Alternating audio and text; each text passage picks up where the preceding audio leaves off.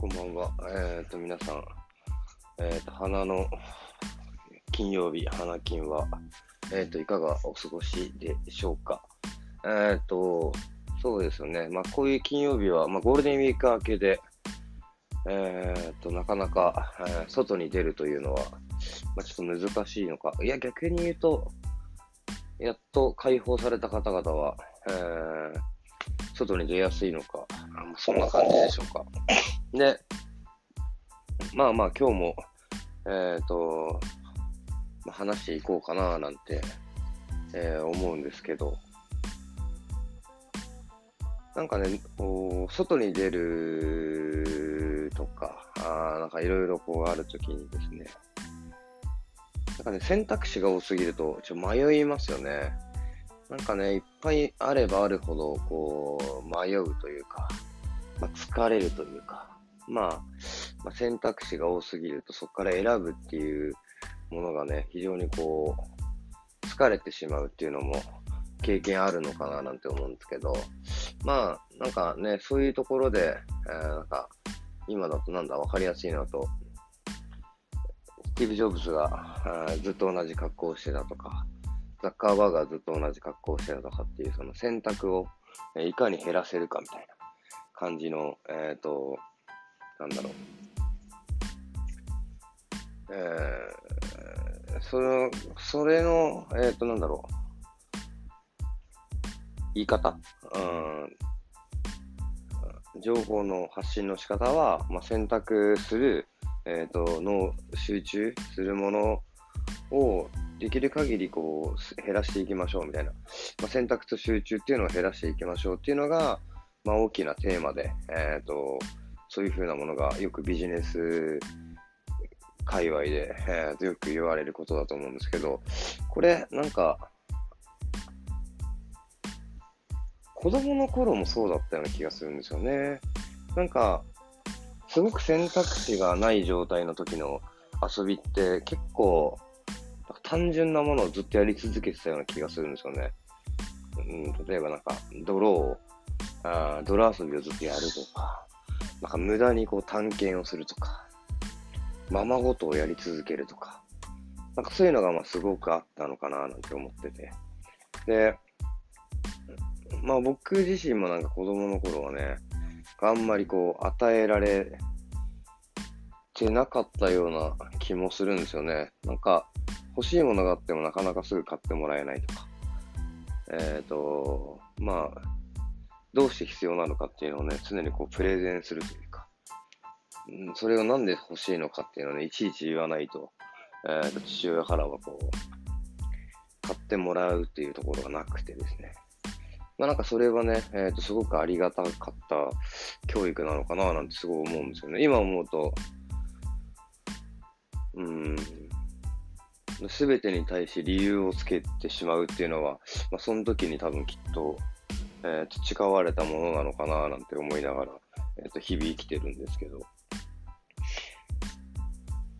そんなこと言ってると、なんか、その時に選択肢がすごく、なんかありすぎた時っていうのは、多分この選ぶっていう方に集中してしまうんじゃないかなって思うんですよね。例えばその、たくさんある中から選ぶっていうのがすごく、えーっと、慣れてると。選ぶっていうのはすごくこう、上手にできたりとか、こなせたりするんですけど、本当はその奥の選んだ後にこう、掘り下げてやっていくっていう方が、実は、あーんと重要なんですけど、小さい時とか、あーまだ全然こう脳がね、思考的にそこまで成長していない段階で、うん、いろんなものを、まあ経験するのはね、すごくいいことだと思うんですけど、与えられすぎてしまうと、なんかね、難しくなっちゃうんじゃないかな、なんて最近、まあ今日の一日で感じたことなんですよね。なんか、選択肢がない方が幸せだったりとか、まあ幸福だったりするっていうのも、まあ、なきにしもあらずなんじゃないかな。自由っていう言葉を考えるとね、やっぱ選択肢はたくさんあった方がいいとは思うんですけど、そこまでいけない時の状況で与えられるものが多すぎると、自分で選べないんじゃないかななんて、ちょっと思ったりしたわけですよ。うん、今日の出来事で、まあ、そういうのを思ったというか、なんか、ね、こう、まあサービス業として、えー、やってるわけですが、まあ、美容という職職種っていうのは、美容師っていうのはね、まあ、サービス業であり、技術職であり、職人であり、うん、なんかいろんな、こう、目が、いろんな側面が、まあ、あるので、やっぱりね、こういろんなことをやらなきゃだななんて思いながら、多分日々過ごしてるんですけど、なんか、最近はなんかね、やっぱ消費する側というか、まあ、受ける側で、サービスを受ける側っていうのもなかなかこう選ぶっていうのがね、やっぱ難しいんじゃないかなって思ってて、やっぱりね、こう自分のことを理解してくれない人に選んでもらうっていうのはちょっと不安ですが、なんか最終的にはこう選ぶっていうのって結構脳を使ったりとか、あなんか疲れてしまうんじゃないかなって思うんですよね。で、なんか、その与えられるものが、選択肢が多ければ多いほど、うーん、なんかやっぱりこう、選ぶ方に集中してしまって、本質が見えないような気もしてるんですよ。で、その本質を見たいはずなのに、その手前で終わってしまうと、やっぱり、没頭できないような気もしててですね。いや、その選択して集中していくっていうのはすごく重要なんにもかかわらず、選択っていうところで、うん、終わってしまって、その奥までいけないっていうのが、結構ああるんじゃないかなって思ってて。それは多分、与えられすぎてしまって、選ぶっていうよりは、こなすだったりとか、使いこなしたりとか、そうですね、使いこなしたりとかっていうのはすごく大きいんじゃないかなと思ってて、まあ、とかくね、今だと YouTube に没頭してると言いながらも、iPad を見たりとか、えっ、ー、と iPhone を見たりとか、Android の携帯見たりとか、まあ、スマホ見たりとか、っていうところはなんか没頭しているように見えて、中の、うん、コンテンツと言われるものは、すごく足したようなものが多くあると。え例えば、うーん、最終的にはそれにしかならないジグソーパズルとか、うん、あれは結局ジグソーパズルっていうもので、パズルは正解を探すってところが、まああるんですけど、まあ、集中力が高まると。で、今度は、YouTube でコンテンツを見てれば、探し出すっていうのはすごく上手になると思うんですよ。要は自分の、まあ、見たいものだったりとか、自分の行きたいところに対して、どうやったら行くかっていうのが、まで行って楽しむってエンタメ性っていうの高くあるので、えー、なんかそれを考えていくと、どのタイミングで探すっていうタイミングが必要だったりとか、没頭するっていうのが重要だったりっていうのが、まあ結構違うかなと思って。で、とかく、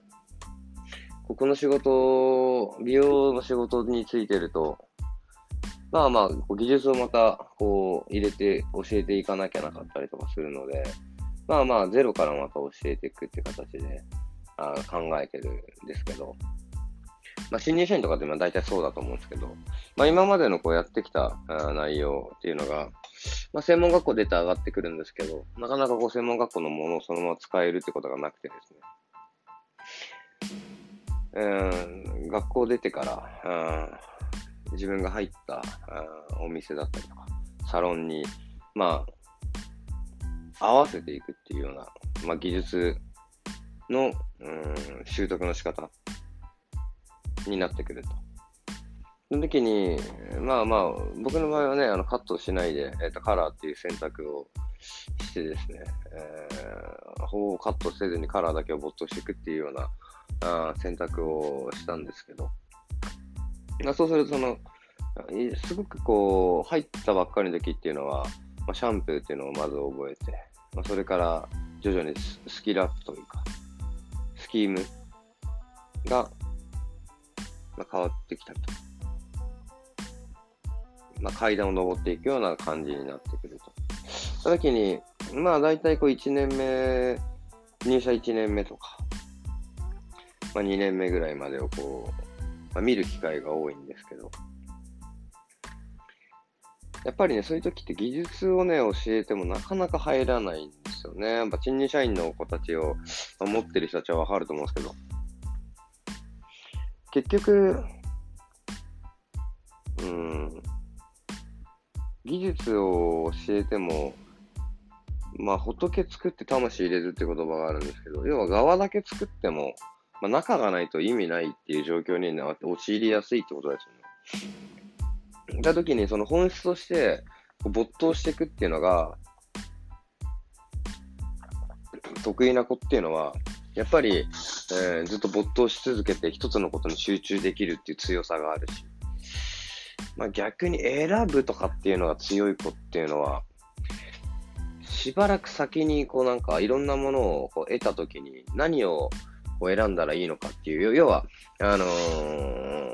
壁ドンと言われる、その先に行けなくなるような状況にならない。要は自分で選んで、ま、どんどんこう、自分の、えー、成長の場所を探していけるっていう強さがあると。だからどっちも必要なスキルだと思うんですけど、まあ、どっちがいいかっていうのはすごく言いづらいんですけど、まあ、自分がなんかね、どっちの、えーと、方向に行きたいかっていうので、まあ、選ぶことが変わってくるとは思うんですが、やっぱりね、その自分が今後こう、自分なりの、えー、と考え方で何かをしていきたいとか、うん、自分のこう思ったことをやっていきたいっていうのであれば、やっぱり探すっていうのは重要なスキルにその時はなる。ただその手前で言うと、一つの、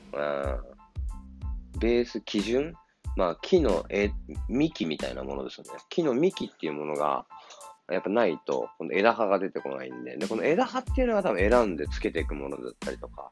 まあ、スキルとか才能とかって言われるもので、まあ、もともとのその根っこっていうのは、まあ、人格だったりとか、まあまあ、その集中とか、まあ、この、ももっと言うと、まあ、細かい人間の、まあ、三つ子の魂100までっていうような、あのー、3つまでから、3つまでに、えっ、ー、と、親の配電図、配電図って言われるその動きだったりとかっていうのを見て、えー、それが形成されるっていうようなことがあるんで、三つ子の魂100までっていう言葉があるんですけど、そうなってくるようなあ感じになると思うんですよね。そうすると、じゃあその時にこう自分ができてたものっていうのと、まあ、その時にできなかったものっていうのを、まあ、バランスよくやっていくことが重要じゃないって最近は言われるので、まあ、どっちかに偏ってると。した時に、まあ、自分がどっちが得意でどっちが苦手かっていうのはまず分からなきゃいけない。で、それによって、まあ、ネックになる場所と、まあ、すごくプラスになることと、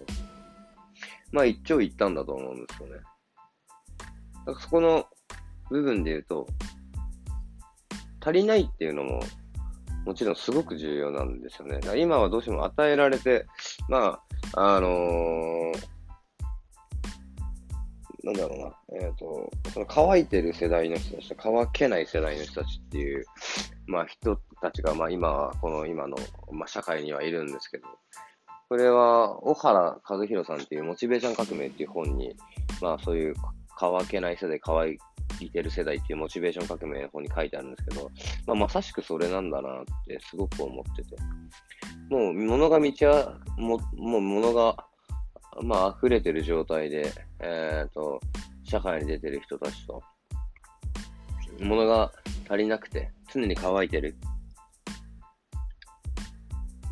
世代の人たちっていうのは、やっぱりコンプレックスだったりとか、うん、あの、夢だったりとかっていうのが、ま、すごく重要な、エネルギーアって言われる、まあ、モチベーションって言われるものになってると思ってて。だからその辺考えていくと、自分のモチベーションがどこにあるのかっていうのって結構わかんないんですよね。ただ、自分が何に興味を持ってたかっていうのは、意外と、あのー、親御さんに聞くと分かったりっていうのは結構あるんですよね。なんか例えば何に集中してたかって分かんなくなるんで、それは成長していく段階で環境に適応するように、えっ、ー、と人間はできてるので、その適応によって、えっ、ー、と昔本当に好きだったものっていう本能で好きだったものが意外と分かんなくなったりとかすると思うので、なんかそういうのをね、意外と一回、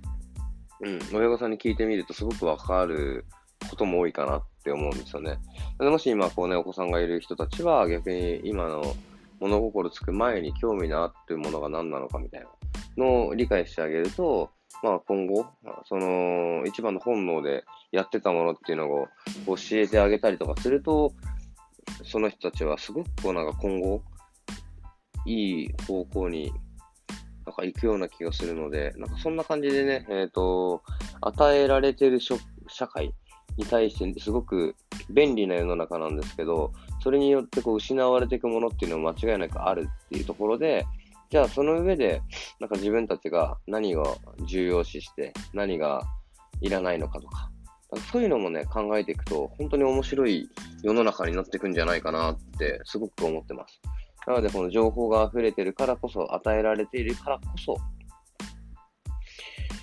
自分たちが集中できないっていう環境にもあるっていうところを、まあ、分かっていくと、集中するためには、えー、どういう状況を作れば集中できるのかっていうのも意外と見えてくるんじゃないかななんて思うので、ぜひぜひちょっとね、あの、そんな風に思っている心当たりがある方々は、その、今、えー、没頭できたり集中力が自分にないなっっていう時に関しては、やっぱり与えられすぎてるので、まあその、うん、なんだろうな、減らしてみるとか、その選択肢を減らしてみたりとかすると、意外とそこにしか集中できなくなると思うので、なんかね、そういう風な感じで、えっ、ー、と、逆もあるんですけどね、集中しすぎて、えっ、ー、と、ドツボにはまってきたら、意外と選択肢を広げるっていうようなバランスを取っていくと、まあ、非常にこう自分のストレスも、えー、軽減されていけるんじゃないかななんて思うので、ぜひぜひ試してもらいたいなと思ってます。今日もご拝聴ありがとうございました。